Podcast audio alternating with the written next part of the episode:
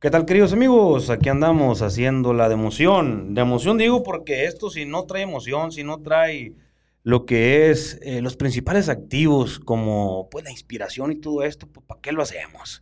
Nos vienen visitando desde Caborca, Sonora, desde la perla del desierto, amigo Israel Nava. ¿Qué tal Alejandro? Buenos días. ¿Cómo estamos? Pues gracias por la invitación y, y a darle. Desde la perla del desierto. Así es. De allá para acá se hace aproximadamente Tres horas. tres horas, Tres ah, horas. disfrutando el desierto. Así es. Disfrutando Sonora. Oye, Israel, y cambió el desierto con estas aguas abismales que... Pre- precisamente ese paisaje veníamos este, observando. Increíble. Comentaba aquí con, con Marco que es impresionante cómo se ve de color verde totalmente el desierto. Que en pleno verano puedas ver este paisaje es eh, inédito. Sí. Totalmente. Y, y no te has como inmiscuido un poco al desierto, a agarrar como unas rutas y, y ver cosas que antes no veías. En, en- Por supuesto, el, el desierto no dejas de descubrirlo. Día con día vas encontrando cosas diferentes. Eh, Desde cuestiones arqueológicas, de flora, de especies, de, de fauna. Eh, los mismos atardeceres no son iguales todos los días. O amaneceres, el alba. Fíjese Por que supuesto. uno, uno sabe que usted y las personas que acá nos siguen saben que pues uno es de la sierra, pues no, del río Sonora y uno cree, la verdad que uno cree que donde nace así es todo el mundo. Yo digo, a menos yo, ¿no? Este, yo pienso que todos los niños tomaban café con leche recién ordeñada como yo. Y ya cuando llegas a la gran ciudad, pues ¡pum! te topas con ese contraste, ¿no? Totalmente. Y ahora ya de grande, ahorita ya cuando estamos creando contenido, pues vamos eh, permeando un poco a lo que es el desierto. Claro. Totalmente diferente, totalmente diferente a la sierra, totalmente diferente al río, totalmente diferente a la ciudad. El verdadero desierto como el desierto de Caborca, ¿no? Definitivamente. Y fíjate, qué bueno que lo mencionas, Alejandro. Eh, en la historia de, la, de los medios siempre se nos ha vendido el desierto como algo peligroso, seco, sin vida. En las mismas agencias de viajes, si tú quieres hacer un tour, un viaje, eh, difícilmente te venden este, el desierto. Te pueden vender bosque, playa, montaña, nieve.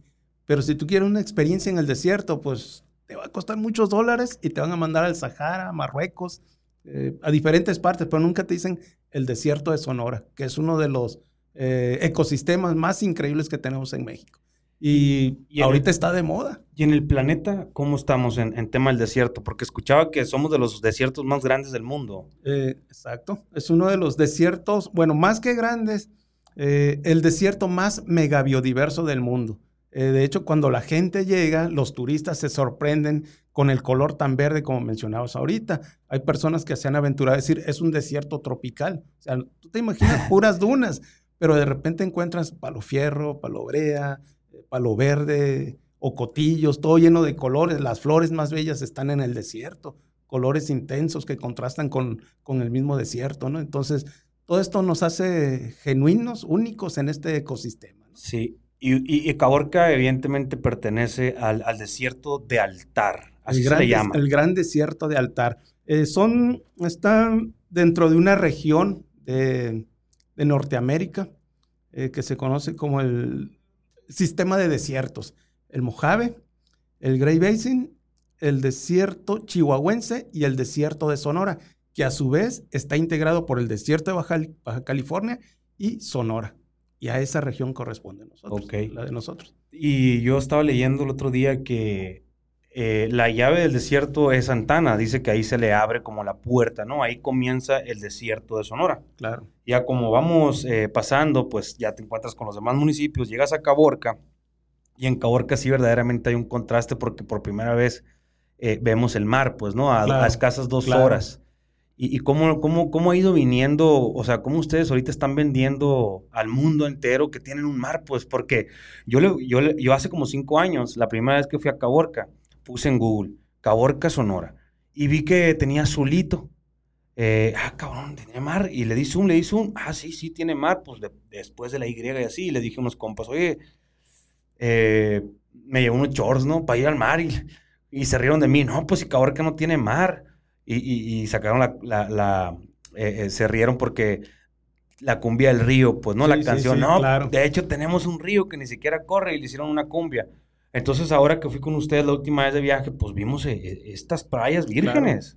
O sea, ¿cómo, ¿cómo están vendiendo este concepto ahorita? Precisamente por eso, que es un producto que no te lo ofrecen en las agencias de viaje. La gente, después de pandemia y todo lo que conocemos, quiere salir, pero no quiere ir a lo mismo de siempre. Y esa es un área de oportunidad precisamente para Sonora, no solo para, para Caborca, ¿no? Y efectivamente, como mencionas, a partir de Santana empiezas a ver cómo va cambiando el ecosistema. Empiezas a ver más cactáceas, eh, más aguaros, cardones, chollas, biznagas, todo ese jardín botánico increíble que tenemos en Sonora, ¿no? Pero además también, históricamente, recuerda que el padre Quino desembarca en Bahía de Quino y se dirige a lo que fue su cuartel espiritual, a Dolores, cerca de Magdalena, que es la misma región o el área de Santana. Eh, muchos conquistadores espirituales y militares trataron de entrar a Sonora. Después del río Yaqui no pudieron pasar y al padre Quino es a quien le dan ese bastón de mando, esa llave y es quien logra evangelizar, le permiten precisamente eh, entrar al desierto, ¿no?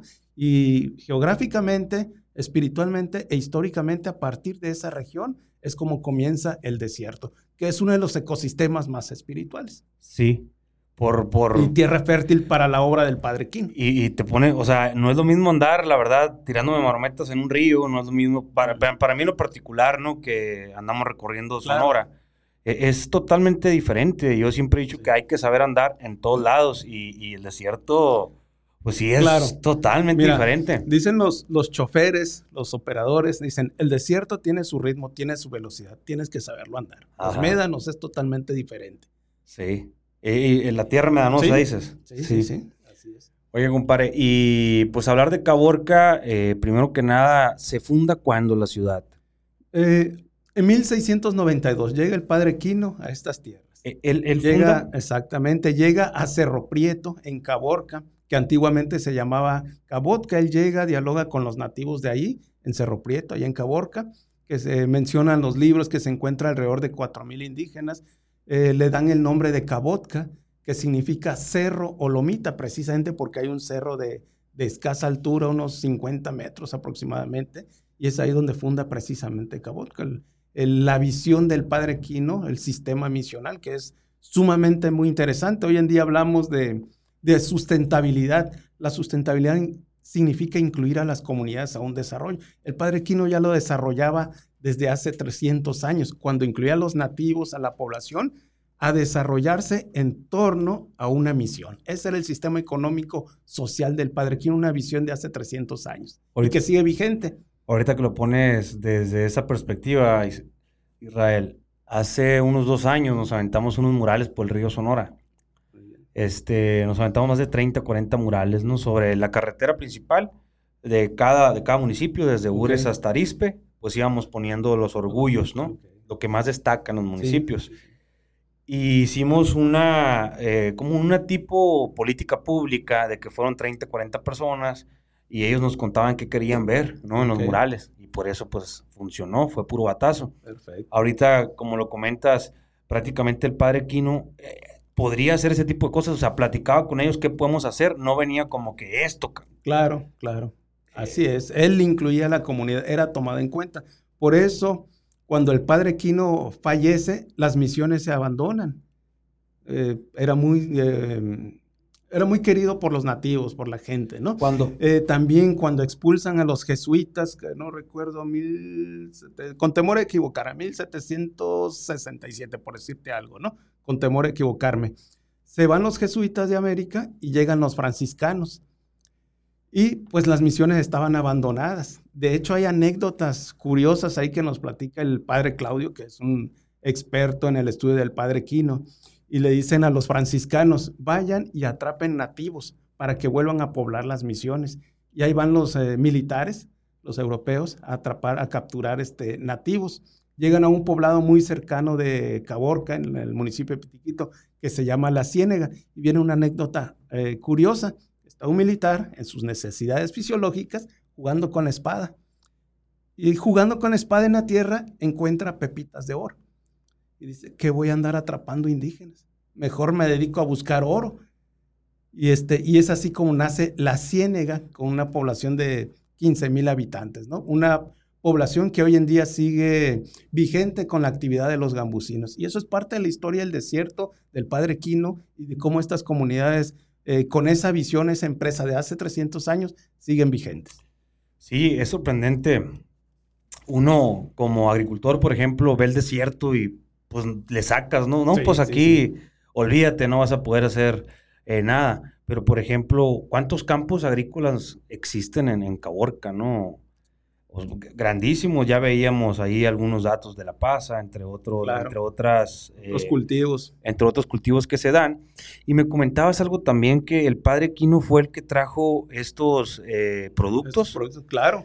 Eh, yo siempre lo he dicho, Caborca es el Canaán, es la tierra prometida en el desierto de, de México, en el desierto de Sonora. Tenemos la vid, tenemos la higuera, tenemos el dátil, tenemos el olivo, tenemos muchos productos históricos y eso se debe a la fertilidad del mismo desierto, de lo fértil que es el desierto. A veces decimos, eh, pues está todo seco, pero son tierras tan antiguas, tan milenarias, que están cargadas de nutrientes de una u otra forma, ¿no? Y nos comentabas que hay, hay, un escrito en la Biblia, ¿no? Que, que, contrasta con lo de hoy, que hay una similitud de años en aquel entonces. Sí, sí, sí, sí. Verás, platícame sí, este, bueno, mira, eh, la gente, eh, los ancestros de la región de Caborca, antiguamente eh, principalmente en trincheras, sembraban el teocintle, que es el, el maíz, hace 3.500 años aproximadamente. Para esos albores, para esas fechas, en Egipto se sembraba espárrago. Hoy en día se invierten los cultivos. Allá se siembra maíz y aquí se siembra espárrago, ¿no? Entonces, la historia es cíclica. Sí. Al final de cuentas, es la humanidad en cualquier región. Igual, eh, igual el espárrago también. Eh, todos los cultivos que ahorita cíclicamente se siembran aquí, se están sembrando en Egipto, ¿es? Así es. Así es. El espárrago se sembraba exclusivamente para los faraones egipcios.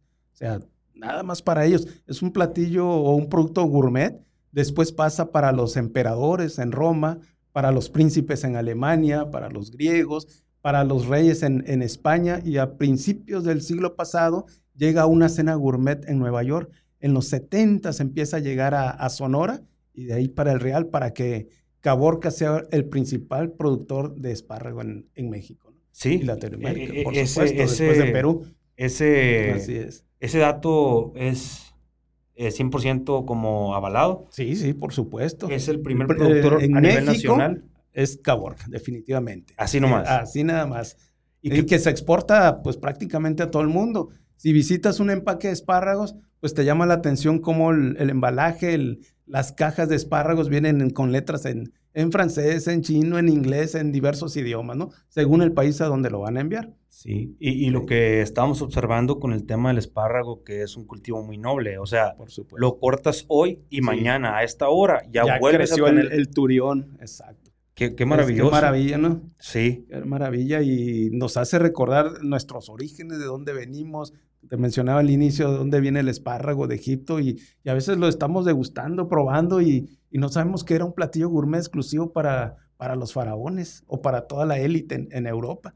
Y que nosotros en Sonora tenemos acceso a, a ese platillo que por 15, 20 pesos podemos comprar media libra o medio kilo en, en Caborca. ¿no? y sobre todo que vino a doblarse ante la hermosura del desierto. O sea, eso es increíble. es, prácticamente ver espárrago en el desierto, tantas cantidades y ser el productor número uno. Productor número uno, Alejandro. Y este, aquí viene una función muy importante de Caborca que, que siempre la presumimos. Que Caborca es una bolsa de empleo a nivel nacional. Cerca de 30 mil personas vienen a trabajar a Caborca cada año. En la zafra del espárrago. Exacto, al corte del espárrago, exactamente. De toda la nación. De todo, el, de todo el país, de Oaxaca, de Chiapas, de Veracruz, de Puebla, de Guanajuato, de muchos estados vienen a, Caborca. Tuve la oportunidad de conocer a un migrante que fue deportado y este me dice, después de andar rodando por todo el norte de México, llego a Caborca y aquí hago realmente mi sueño mexicano o el sueño americano que andaba yo buscando en otras partes, aquí lo encontré. Tengo mi casa, tengo trabajo, aquí si no es albañilería, es minería, es pesca, es ganadería, es agricultura, pero todo el santo año tengo trabajo. Es una tierra noble. Sí. Y, bueno, todo esto, eh, pues el, espárrago entonces no se tiene el dato quién lo lleva a Caborca o quién lo trae a Sonora. Sí, hay por ahí algunos unos datos, pero pues este, una información sobre quiénes son los pioneros y realmente yo creo esa, esa respuesta nos las podría proporcionar el, la cronista de, la ciudad ya con más precisión, ¿no? Y, y va a quedar de tarea. Ok, ok, excelente. Sí existe entonces la fuente. por supuesto, por supuesto. Por ejemplo, hay apellidos, apellidos de Nosotros nos hemos dado la tarea en Babia Corazonora de que quede en la historia quién verdaderamente se atrevió a tener el tema del cultivo del chiltepín. Ahorita la mayoría de la gente, pues, optamos por esa alternativa dentro de la agricultura, pues un modus vivendum, ¿no? Claro. Eh, hay muy buenas zafras, eh, ahorita, pues, es de los activos económicos más, más importantes, eh, a reserva de las minas que, que están en desarrollo ahorita. Y, pues hemos emprendido una lucha para que se sepa que Alfonso López Robles fue el evangelizador del Chiltepín. Ahorita, pues la historia ahí quedó. De hecho, lo acaban de reconocer, le acaban de entregar un reconocimiento en vida. Y eso es importante, ¿no? Saber verdaderamente quién trajo. Porque al final de cuentas yo llegué a Baviácora, y ¿quién hizo posible esto el Chiltepín? No, pues fulano, me dijo cómo hacerle fui con fulano, oye, compa, usted, no, pues fulano me dio una semilla y así, pero no se sabía. Entonces ahí nos dimos la tarea, eh, ¿verdad? Una, tarea que pues... Investigación. No te, voy a decir que estuvo fácil, pero tampoco difícil. Y hace el 9 de septiembre le dan el reconocimiento, ahora hace poquito. Entonces, sí necesitamos ir, ir poniéndole nombre a, cada situación, ¿no? Claro. Bueno, pues con el tema del espárrago, qué, qué importante.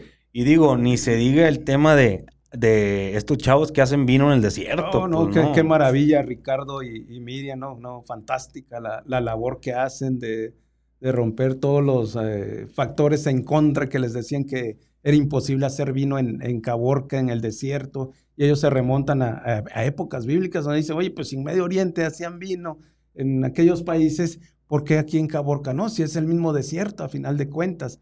Y este, pues con tan pocas hectáreas empiezan a, hacer sus intentos de hace unos 5 o 6 años más o menos. Y ahorita déjame decirte que esos viñedos, Viñedos La Bonita, pues es un atractivo turístico que ha permitido que grupos de turistas americanos llegan y recorran eh, los diferentes cultivos que tienen en tan poquito espacio como es Tempranillo, Shirá, eh, las diversas uvas que tienen ahí, ¿no? La diversidad de, de vid y que están produciendo algunas botellas, algunas miles de botellas de, de vino pero no nada más es, es eso, ¿no? El, turismo, la, diversidad de la economía que te puede proporcionar la vida, sino el impacto social que hay con los ejidos aledaños, con la misma ciudad de Caborca, al tener ya un producto de, vino.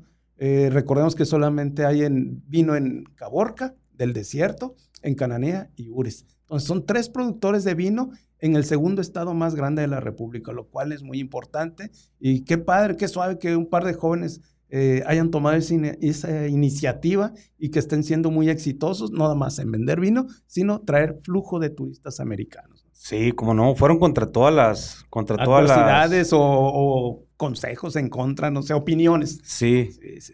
O así que rompieron el algoritmo de lo establecido. Así es. Porque científicamente decían los libros, ¿no? que los, enólogos le decían que no, y no, que era imposible. Y, la uva tiene como ciertos grados de calor que va a soportar, etcétera, etcétera, para hacer el vino y ¡pum! Así es. Ahora que fui a Puerto Peñasco, me tocó en un restaurante, le, le, pregunté, ¿no? ¿Tienes bacanora? Sí, ya me sirvieron. ¿Y tienes un vino? Pues tenemos el de Mexicali y este y lo otro. Yo le digo, oye, ¿no tienes sonorense?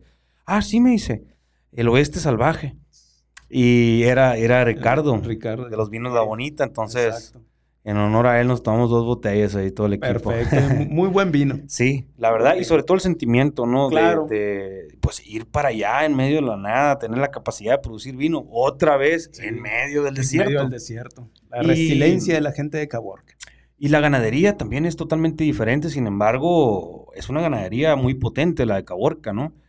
En el desierto se produce ganado. Así es, este, pues el sabor de la carne. Todos sabemos que la misma pastura produce fibras, no es una, no es un alimento que esté lleno de agua como en el, en el sur del país y la carne es más blanda. Entonces pensamos que la misma fibra este, va dándole ese, ese, esa consistencia a la carne, ¿no? A la, a la ganadería de, de Caborca, de esa región. Ah. Pues, hay marcas que, que son reconocidas a nivel nacional, ¿no? Sí, cómo no. Pero sobre todo, la, la, ahora sí que el contraste otra vez, pues no, nosotros 365 días al año nos corre agua. Claro. Por el río Sonora, eh, de alguna u otra manera, pues nunca está seco, mínimo por donde corre agua siempre está verde, los mezquites.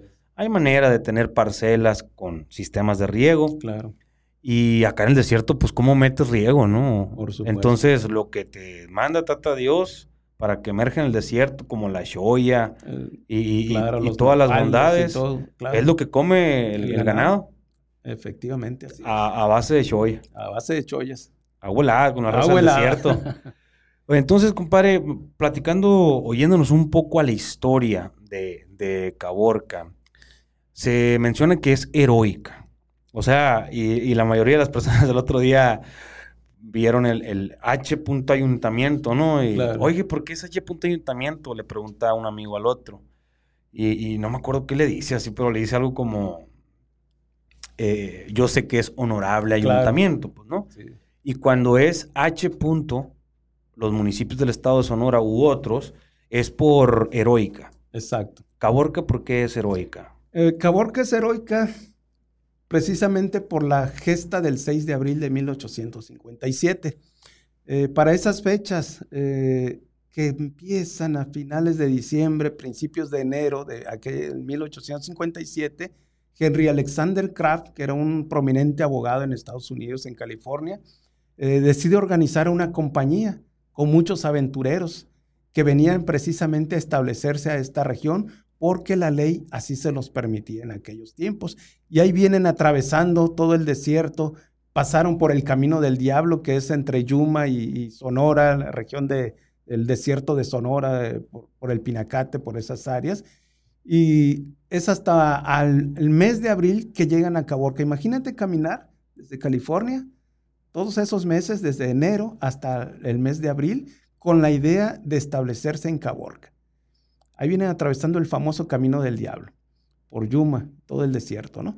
Llegan a Caborca y entran por el, lo que hoy es el Boulevard Gómez Morín, donde se encuentran al capitán Lorenzo Rodríguez y a quien se le atribuye el, eh, ser el primer héroe de aquella batalla, a quien acribillaron en ese bulevar que antiguamente se llamaba el Callejón de las Milpas y que te llevaba precisamente al templo histórico de Caborca.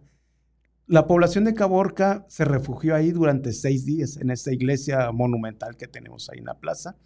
300 eh, personas aproximadamente. Hoy en día somos más de 100 mil habitantes en Caborca. Imagínate 300 personas encerradas en esa iglesia recibiendo los ataques de los filibusteros que disparaban sus rifles, que colocaban barriles de pólvora para tratar de volar la puerta del templo y establecerse pacíficamente en Caborca porque las leyes así se lo permitían. Eh, a final de cuentas, sin agua, sin comida, sin alimentos, encerrados en esa iglesia, en ese, en ese, templo histórico, un indígena, Tojono Odam, sube a las torres campanario de la iglesia y empieza a disparar sus flechas contra el cuartel que habían improvisado los filibusteros provenientes de California. Se reían de él porque qué daño les podía ocasionar con esas flechitas.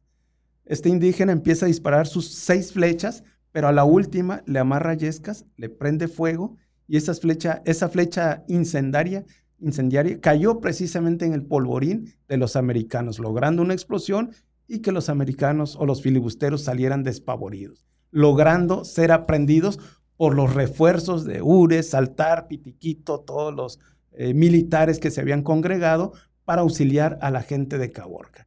Y ya habíamos perdido Texas, lo que hoy es Texas, Arizona, las Californias, y con esa batalla, con esa flecha, se pone fin al expansionismo de aquel país. ¿no? Es ahí donde se defiende la soberanía nacional en 1857. A partir de ese momento, ya no hay otro intento de colonización o de despojar a México de nuestro territorio. Por eso es tan importante Caborca. Por eso es la heroica Caborca eh, tanto así que en 1987, no recuerdo el presidente de la República en ese momento, pero declaró el monumento o la iglesia como un patrimonio, un monumento nacional. A la, al templo histórico de Caborca, al, templo de la Purísima Concepción. Por eso los balazos que aún se ven. Claro que se ven en las, en las paredes de esta iglesia, Eh, eso es un tratado internacional de arqueología y restauradores que tienen que dejar la huella, las evidencias de lo que aconteció en algún monumento o en algún sitio eh, prehispánico, ¿no?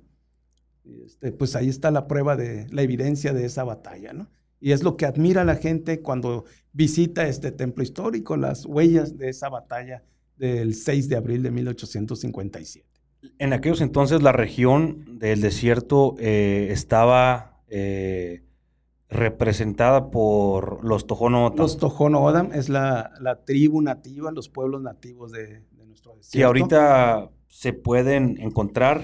Por supuesto, está, eh, hay comunidades cerca de, Caborca, que de hecho tienes una invitación cuando gustes conocer a los Tohono O'odham de la comunidad Las Norias, este, para conocer los, los sitios sagrados de ellos, los petroglifos, cómo viven, eso está muy cerca de Caborca. Hay comunidades, muchos de ellos ya viven en la ciudad también, pero conservan sus tradiciones, sus fiestas, celebraciones, acuden a sitios sagrados también para llevar a cabo sus diversas ceremonias, ¿no?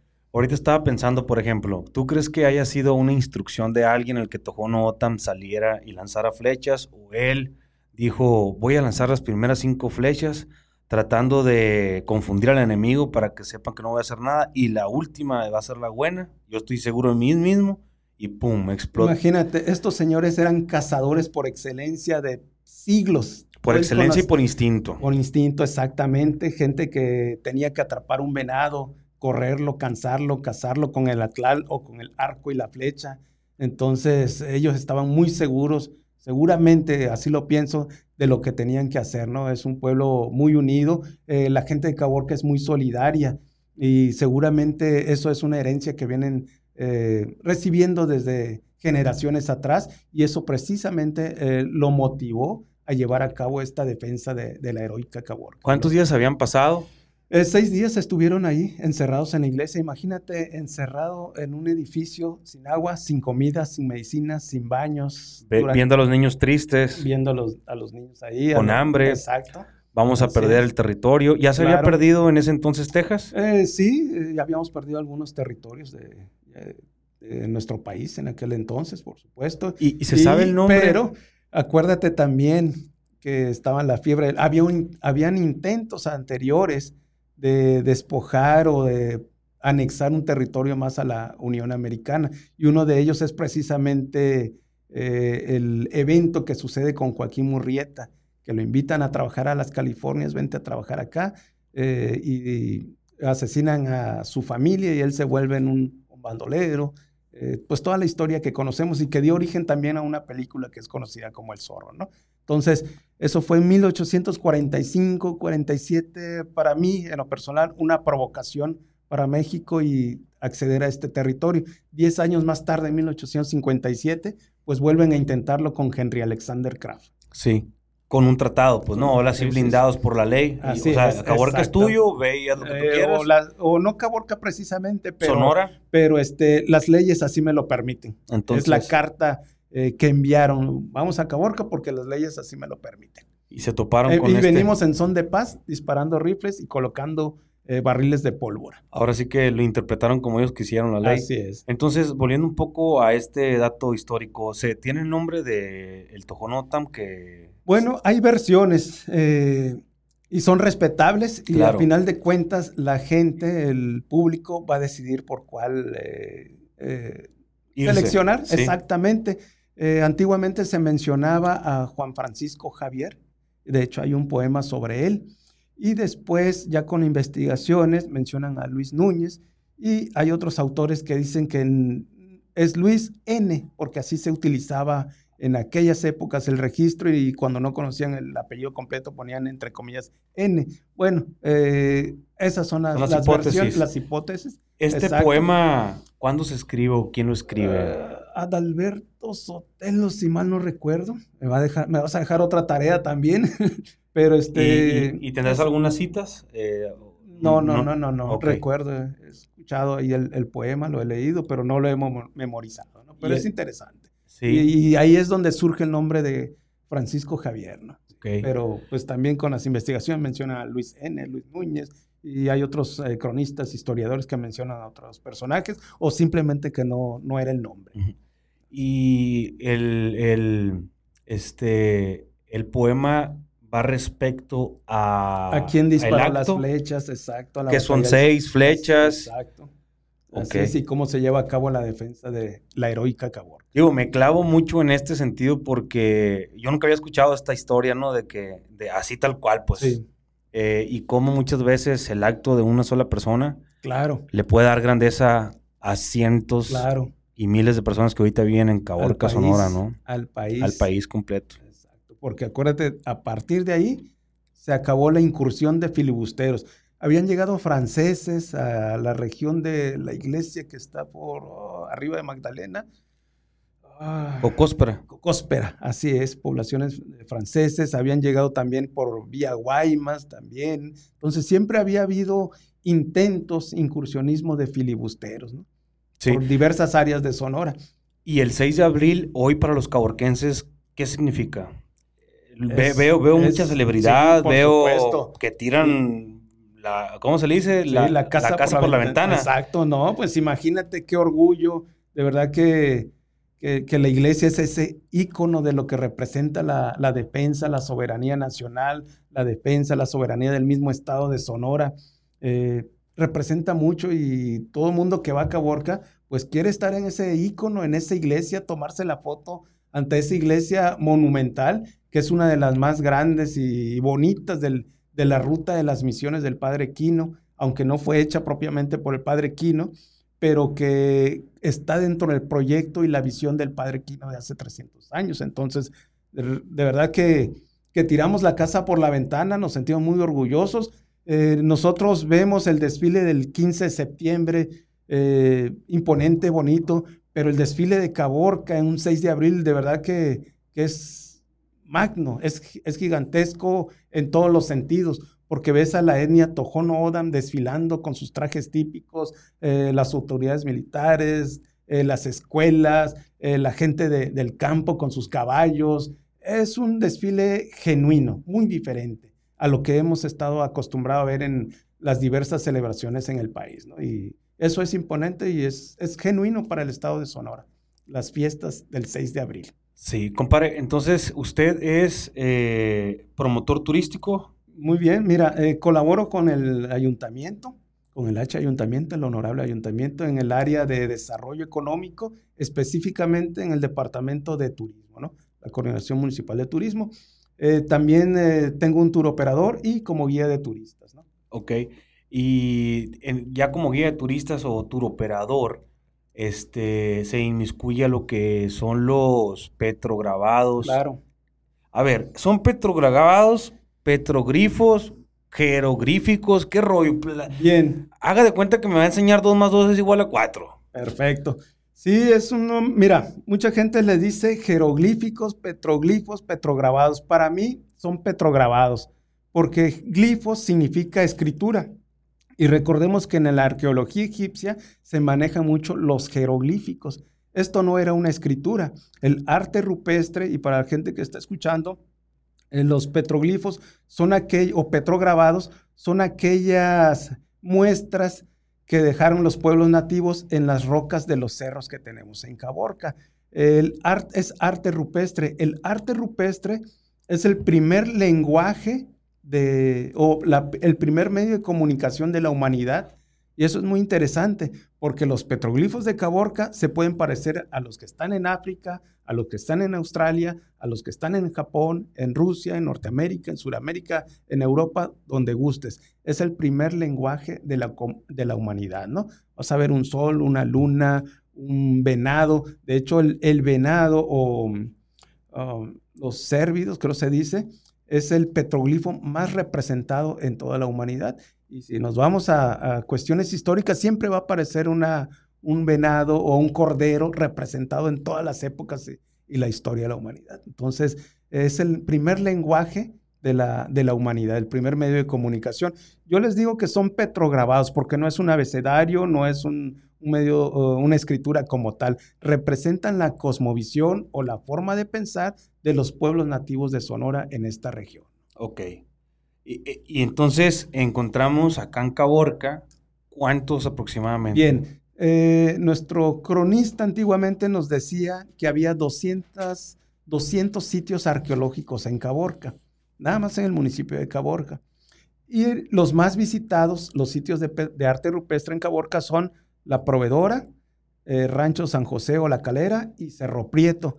La proveedora tiene, nada más la proveedora tiene alrededor de 6.000 grabados en sus cerros. O sea, es, una, es un museo increíble al natural y eso ha sido el éxito también para el turismo arqueológico en Caborca, porque visitas esas impresionantes galerías de arte prehispánico al natural, vas recorriendo los senderos y vas observando aves, reptiles, escuchando las mismas aves en un entorno natural, algo que ni un museo o ninguna estantería va a poder recrear. Y eso hace eh, exitoso el tipo de, este tipo de turismo en Caborca.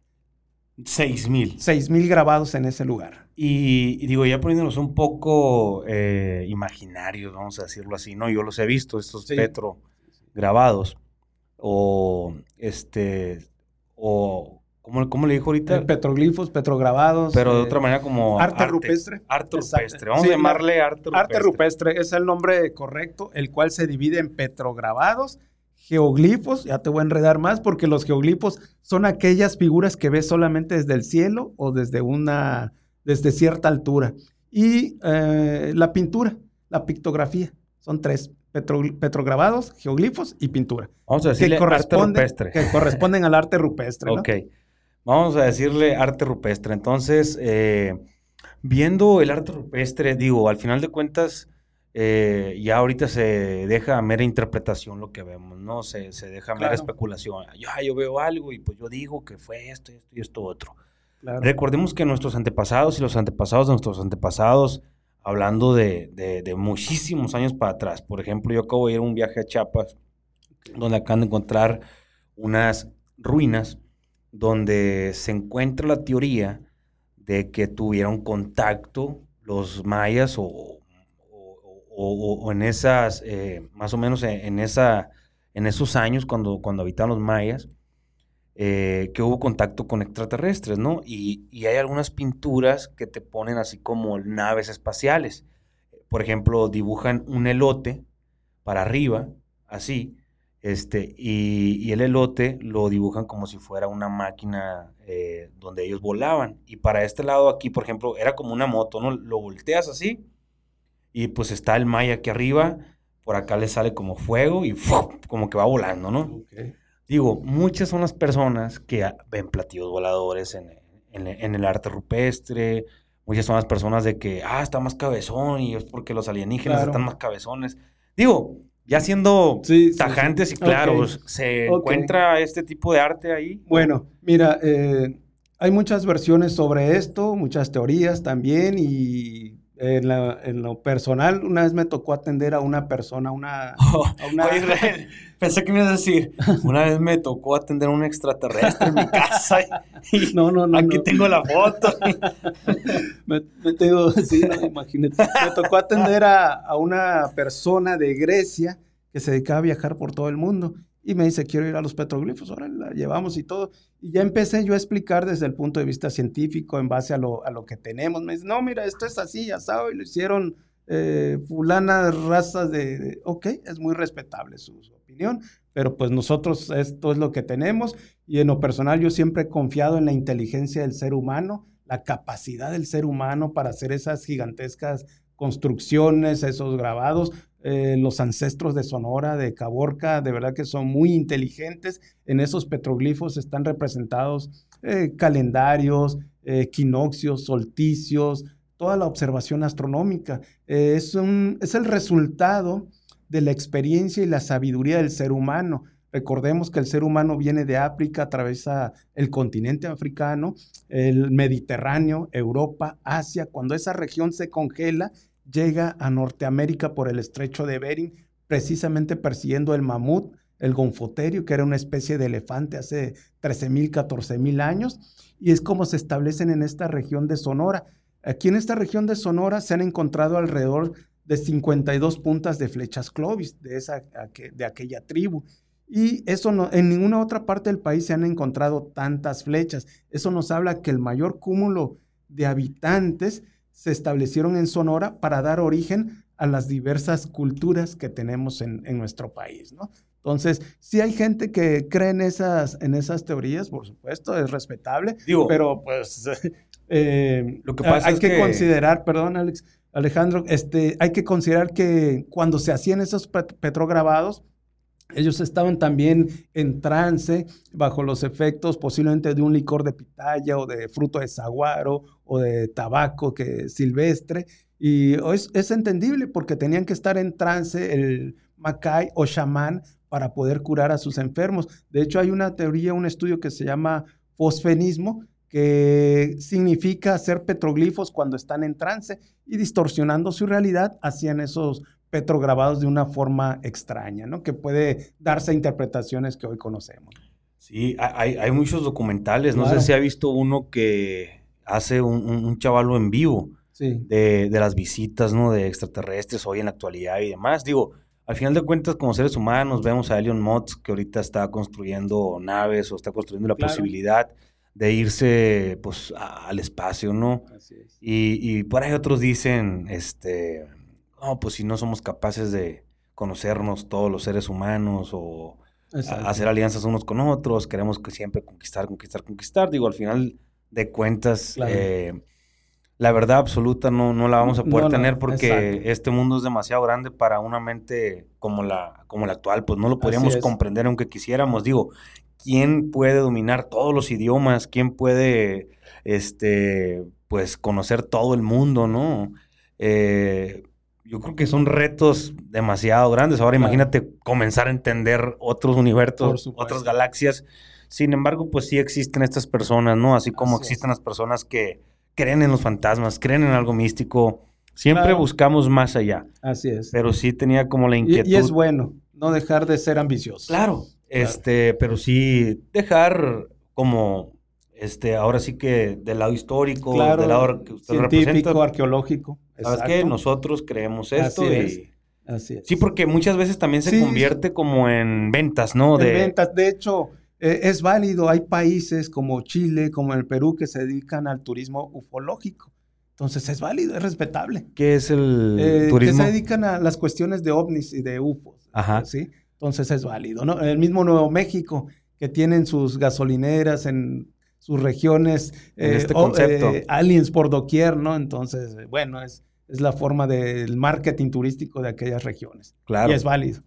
Eh, regresando un poco al tema este que me comentó de Joaquín Murrieta. Muy bien. El patrio. ¿Era caborquense? No, no, de trincheras. Ok, trinchera, de trincheras. Así es, a una hora de Caborca. Ok, pero pues anduvo por Caborca. Por supuesto. ¿Y qué nos platica de él? Es interesante la historia de, Joaquín Murrieta. Te digo, lo invitan a, trabajar a, Estados Unidos. Excelente gambusino, gambusinos por excelencia. Eh, se va. Y explíquenos qué es gambusino. Gambusino son aquellas personas que buscan oro de una manera artesanal. Las pepitas de oro. Sí, eh, yo los he visto, por ejemplo, para acá, para San Antonio de la Huerta, Ónavas, eh, Soyopa que en el río se ponen, agarran como un colador. un colador, exacto y a ponerle así y si hay pepitas de oro, así pues... es. Y hay gente que sigue viviendo de eso y los encontramos en Caborca. Pues son los primeros mineros. Claro, claro, claro. Y no podemos dejar de hablar de la minería en Sonora. Por excelencia, una actividad económica de vocación. Entonces, Joaquín Murrieta... Joaquín Murrieta es de trincheras, lo invitan a trabajar junto a su familia a California.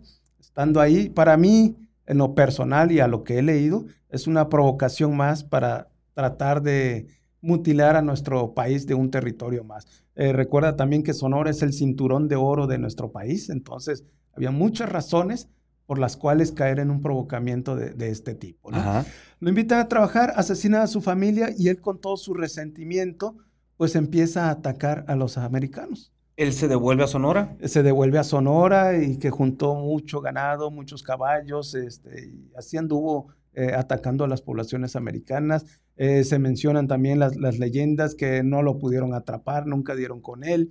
Eh, una de ellas que tenía dobles, o todos tenían el mismo nombre y a final de cuentas no lograban atraparlo, ¿no? Algo como el subcomandante Marcos. Mm, no conozco mucho sobre, sobre ese tema, pero bueno, eh, sí del Patrio de Joaquín Murrieta, ¿no? El Patrio. el Patrio. Y recuerda también que cuando agarran a, atrapan a Henry Alexander Kraft, que era el que comandaba la batalla del 6 de abril que te comentaba, pues eh, fue fusilado y cortaron su cabeza.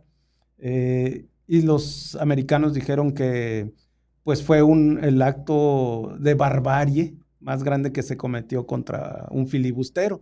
Pero a ellos se les olvida que 10 años atrás, una década atrás, habían cortado la cabeza de Joaquín Murrieta y exhibían esa cabeza en una botella de vinagre y cobraban un dólar por entrar a ver ese trofeo. Ok. Y es cuando nace la leyenda, la, leyenda del patrio de Joaquín Murrieta y da origen a la película de Hollywood El Zorro, interpretada por eh, Antonio Banderas. Que esta película se... ¿Dónde se...? La puedes ver en, YouTube, ahí está, y vas a ver todos los paisajes de Sonora, los apellidos de Pitiquito, de Caborca, de Trincheras. Es interesante y se las dejo de tarea porque vale la pena recordar esa región y, ver cómo era el contexto histórico de esas fechas. Hay, varias películas, ¿no? Del zorro, o sea, es una continuación. Exacto. ¿Cuántas son? Pues desconozco cuántas, eh, si, si hay series o ya, pero también hay películas eh, mexicanas, no nada más la de Hollywood, que hablan precisamente del zorro. Ok. Toda una eh, leyenda. ¿Esta del zorro que interpreta Antonio Banderas es rodada en Sonora o...? Sí, sí, sí, sí. creo, ah, o sea, si mal no recuerdo, sí, este, Alejandro. Aquí en, el desierto de Sonora. Sí, yo veo muchos paisajes Sonora, los cactus y los apellidos y todo. Ok. Apellidos como... Eh, Murrieta, eh, si mal no recuerdo, híjole. Eh, me voy a meter en complicaciones, pero sí, sí hay muchos apellidos. Ok. Sí recuerdo un poco la película de que era alguien de Abolengo. Sí, sí, sí, El zorro era alguien de Abolengo, tiene un hijo, tiene una esposa. Así es. Este, se viste pues de, de negro. Claro. Tiene un pues, caballo ya, negro. Ya da origen a toda la leyenda, ya al estilo Hollywood, ¿no? que ya lo atavían de diversas cosas, ¿no? Ajá. Sí, sí se ve como que era un pueblito. Así es. Y pues evidentemente pelea contra intereses eh, que quieren poner cosas ahí en, los, pueblos, ¿no? Así es. Algo así. Ese es el asunto. La voy a ver, lo voy a tener que ver. Tienes que verla, vale la pena porque pues es un icono de, de, Sonora, de esta región del desierto y vale la pena verla y recordar el contexto histórico, histórico de cómo era nuestra región. ¿Y, esa, ¿Y esa cabeza todavía se conserva en algún museo? No, no, desconozco, desconozco, no, no creo. No creo. Sí. ¿En qué años fue más o menos? En 1845-47 más o menos, la historia de Joaquín Murrieta. Hay muchos corridos de, de Joaquín Murrieta. Por supuesto, y es impresionante lo que cuentan los pobladores de trincheras, de Caborca, de Altar, de cómo eh, hacían las correrías del ganado, de cómo movían gran cantidad de caballos y todo. Es muy interesante. Y el, pues ahora sí que como... Viene haciendo parte también de la historia de la ganadería en Sonora. Como el viejo este, pues, ¿no? Sí, Por supuesto. Y eh, hasta incluso gente de Opodepe, por allá lo, lo nombran también, ¿no? Joaquín, Joaquín Murrieta. Pues. Gente de, de todos estos, de este lado, de Rayón, de Opodepe, de Carbó incluso, pues y ya se agarra un poco más al desierto. ¿no? Así es. Y así como vemos a este personaje, eh, pues está el padre Quino y tantos otros que vienen a enriquecer la historia del desierto de, Caborca y la región del gran desierto de Altar, ¿no? Sí. ¿Qué fruta es la que más le gusta a usted del, ¿Perdón, desierto? ¿Qué fruta que, que, da el desierto? Pues las pitayas. ¿Las pitayas? Las pitayas. Eh, no, es que todo es delicioso ahí, de verdad. sí. La carne, las tortillas de harina, el trigo, sí, no, no, el queso, o sea, no nomás es fruta, es... Eh, hay un sinfín de sabores en el desierto. De hecho, antes hacíamos un festival que se llamaba Sabores del Desierto, el mismo pozole de, milpa, de trigo, ¿no? O sea, que te dan todos estos sabores del desierto. Lo que pasa es que hace... Eh, Las aceitunas, el olivo, el higo. Fuimos a, a Carbó hace como unos... Que, cuando estaba la fiebre, la zafra de la pitaya. Sí ya me pasan una pitaya así y me dicen, para que, que veas, güero, me dicen que el, que el desierto también endulza, ¿no? Por supuesto. Le decía, hay algunas frutas que, que emanan del desierto que usted conozca, por, sé, por ejemplo, de la que está prohibida, esta, la biznaga. La biznaga. Que evidentemente ya ahorita no, no la hacen, pues, ¿no? Pero hay otras frutas que, que, que... que sí, sí, mira, este, ahí en Caborca. La, la, la biznaga, el licor de saguaro, la, la el licor de el saguaro. licor de, de saguaro que hacen los tojonodan, que es realmente una receta prácticamente extinta. Eh, la misma mermelada o jalea de, de pitaya o de, o de saguaro es una cosa exquisita, eh, muy caro, de, por cierto, no sé, eh, un litro te puede costar alrededor de mil pesos, pero pues también implica que el tojón odan tiene que caminar varios kilómetros para encontrar el fruto adecuado de un saguaro, que no le haya caído la lluvia para que se conserve. O sea, de verdad que es una cosa exquisita la, la mermelada del fruto de saguaro y que he tenido eh, la oportunidad de degustarlo en dos, tres ocasiones nada más. Sí. ¿Y, y literal lo hacen del saguaro Del- o el saguaro no, de una del- fruta? Del fruto, del fruto, como si fuera la, la pitaya, ¿no? Ajá. Del saguaro, ¿no? Ok. Así es. Y- Y que es una receta que solamente tienen dos, tres familias, porque pues no es muy común. ¿Y, y el licor? El licor, pues también ellos lo, lo dejan fermentar, ahí tienen su, su proceso, ¿no? Sus secretos. Ok. ¿Y lo, lo ha probado? Mm, No, no, pero sí, sí he visto ahí, me han mostrado ahí los, los Tohono Odan, entonces sí, sí, este, Hay- sabemos de la existencia. Hay un museo, ¿verdad? De Está los un museo en. Caborca, claro, el Museo Histórico y Etnográfico de Caborca, que tiene una sala de artes plásticas, eh, un centro de documentación ahí para investigar todo sobre Caborca, eh, una sala de usos múltiples, una sala dedicada a la historia de Caborca y por último la sala de los Tohono O'odham, donde vas a encontrar el laberinto de Itoy, que es el hermano mayor o Dios para ellos, eh, fotografías antiguas, murales alusivos al desierto y a la etnia, la misma bandera de la nación Tohono O'odham, eh, recreación de sus viviendas, juegos, tenían una especie de juegos eh, como si fuera, perdón por mencionarlo de esta manera, pero como de serpientes y escaleras, un- unas maderas en el suelo con unas piedras y unas maderas que van arrojando y esa tenía la, la función de los juegos tradicionales de los Tohono O'odham, ¿no? Entonces, de verdad que es mucha la cultura y mucho el conocimiento que hay de ahí de los Tohono O'odham. Sí. Que Tohono O'odham eh, está en el idioma Tohono O'odham. Exacto. ¿Qué viene Que signifi- significa la gente del desierto. Significa la Eso gente sí. del desierto. Sí, así es. Y, y mayormente aquí estaba la población de los Tohono O'odham. En, en Caborca, Magdalena, toda esta región, hasta el Pinacate. De hecho, había tres tipos de Tohono O'odham, que es Aquimel O'odham, Giaset O'odham y los Tohono O'odham. Había tres grupos diferentes. Incluso mencionan un cuarto más, pero que no se conoce en su totalidad, ¿no? Ok. Es lo que me han platicado nuestros amigos de la etnia. Entonces, prácticamente andaban en el desierto. En el desierto. Gente del desierto. Así es. Y que tenían sus juegos tradicionales y que siguen teniendo sus costumbres, ceremonias, tradiciones y su propia gastronomía, ¿no? Sí. Pues, eh, querido y estimado Israel, no sé si guste comentar algo más al respecto de Caborca. Por supuesto, Alejandro, muchas gracias este, por la invitación de compartir esta charla. Eh, visiten Caborca, visiten el gran desierto de Altar. Eh, no hay ecosistema más mágico y espiritual que el desierto.